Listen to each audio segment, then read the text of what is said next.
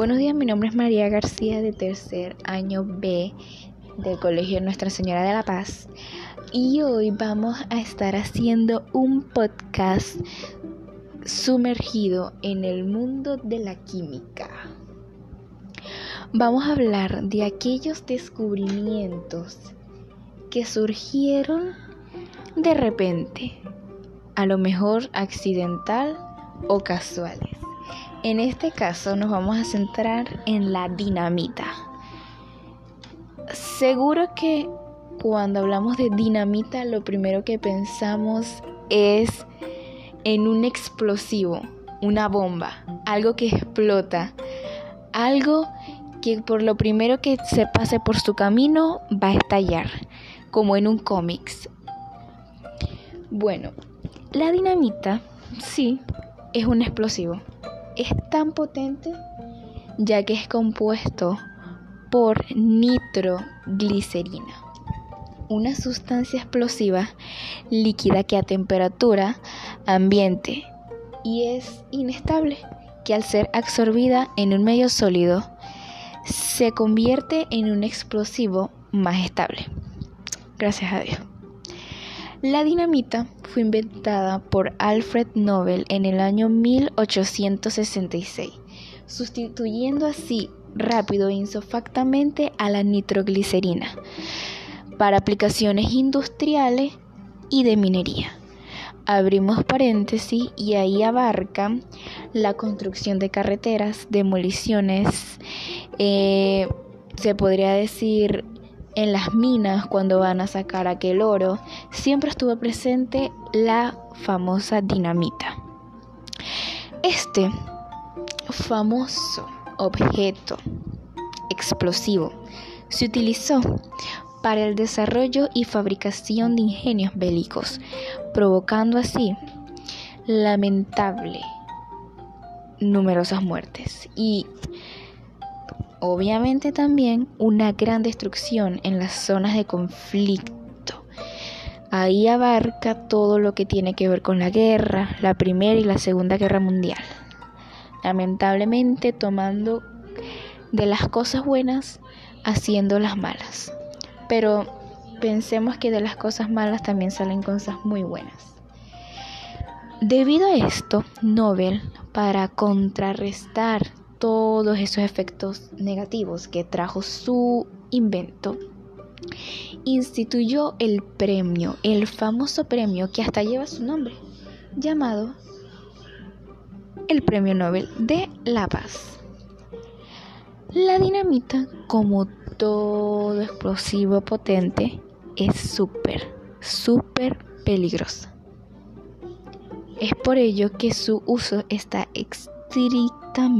restringido. Así que si quieres explotar algo, que sea con tu debido consentimiento y que sea por alguna causa buena, porque si no, lo siento, no vas a poder. Y bueno, y si bien ha sido extensivamente sustituida por explosivos plásticos en los que la sustancia explosiva se estabiliza mezclándose con un plastificante en lugar de tierras de diatomeas. La base, que es la nitroglicerina, ha sido en gran parte sustituida por dinitroglicol. O también el, el trinitrotolueno, que es también conocido como TNT, como el programa donde pasan las películas, TNT. Para uso industrial, también se encuentra muy extendido el uso de la ciclonita, que también forma parte del explosivo plástico, bajo los nombres de C-3 y C-4 según su formulación. Y bueno, ahora pasemos a la historia. Aunque ya sabemos un poco, vamos a ver qué llevó a Alfred Nobel a crearlo. Ya sabemos que fue creado por Alfred Nobel en el año 1866 su empleo en la explotación de los campos petroleros en Bakú le hizo ganar una gran y enorme fortuna. La nitroglicerina había sido descubierta en el año 1847 por el químico italiano Ascanio Sobrero, pero se trata de un líquido muy sensible a los golpes, que hace muy difícil que sea manejable y por lo que provoca a menudo graves accidentes, debido a que es tan inestable y difícil de manipular. En 1864 ocurrió una explosión de nitroglicerina, matando así a un grupo de cinco personas. Entre ellas, lamentablemente estaba incluida el hermano pequeño de Nobel. A raíz de esto, Nobel se concentró y se propuso conseguir un método para poder manipular con seguridad la nitroglicerina. Y en 1867 Nobel consiguió fabricar la famosa dinamita, mezclando así la nitroglicerina con un material absorbente, que es la tierra de diatomeas y así obtuvo un polvo que se podía percutir e incluso quemar al aire sin que explotara. Este solo explota cuando se utilizan detonadores eléctricos o químicos y así fue como nació la famosa dinamita, el explosivo más estable y manejable que la nitroglicerina. Su producción la dinamita se solía ser fabricada mezclando la nitroglicerina y tierra de diatomeas con un alto contenido de dióxido de silicio. Este último actuaba como una especie de esponja que absorbía y estabilizaba la nitroglicerina, haciendo que su uso fuera más seguro y práctico. Este se solía vender en forma de tubos de cartón llenos con un compuesto, con su respectivo compuesto que medían entre unos 10 y 15 centímetros de largo por 2,5 centímetros de diámetro. Muy buena táctica, muy buena táctica. Sus usos y propiedades, el famoso título, el por qué y con qué fin fue creado, porque de lo bueno solo, pero hay personas que siempre agarran de lo bueno y siempre hacen lo que quieren. Pero prosiga. Por su alta estabilidad, la dinamita reemplazó insofactamente a la nitroglicerina en aplicaciones, como ya lo mencionamos antes, las demoliciones y la minería, que son en las cuales destaca más.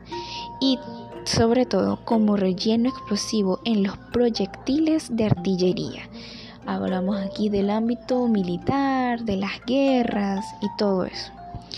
La dinamita es además químicamente más inerte que la nitroglicerina pura, lo que hace posible su almacenamiento seguro, aunque eso es a medio plazo, ya que con el tiempo y con una temperatura de más de 30 grados, la nitroglicerina se escurre del dióxido de silicio y la dinamita se podría decir que suda nitroglicerina que se concentra en gotas sensibles al movimiento, al calor y a la descomposición química.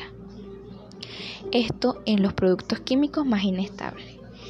La dinamita se considera tan estable que generalmente los cartuchos de dinamitas nuevos y en buenas condiciones no explotan aunque se expongan al fuego, siendo necesario utilizar un detonador para hacerlas estallar.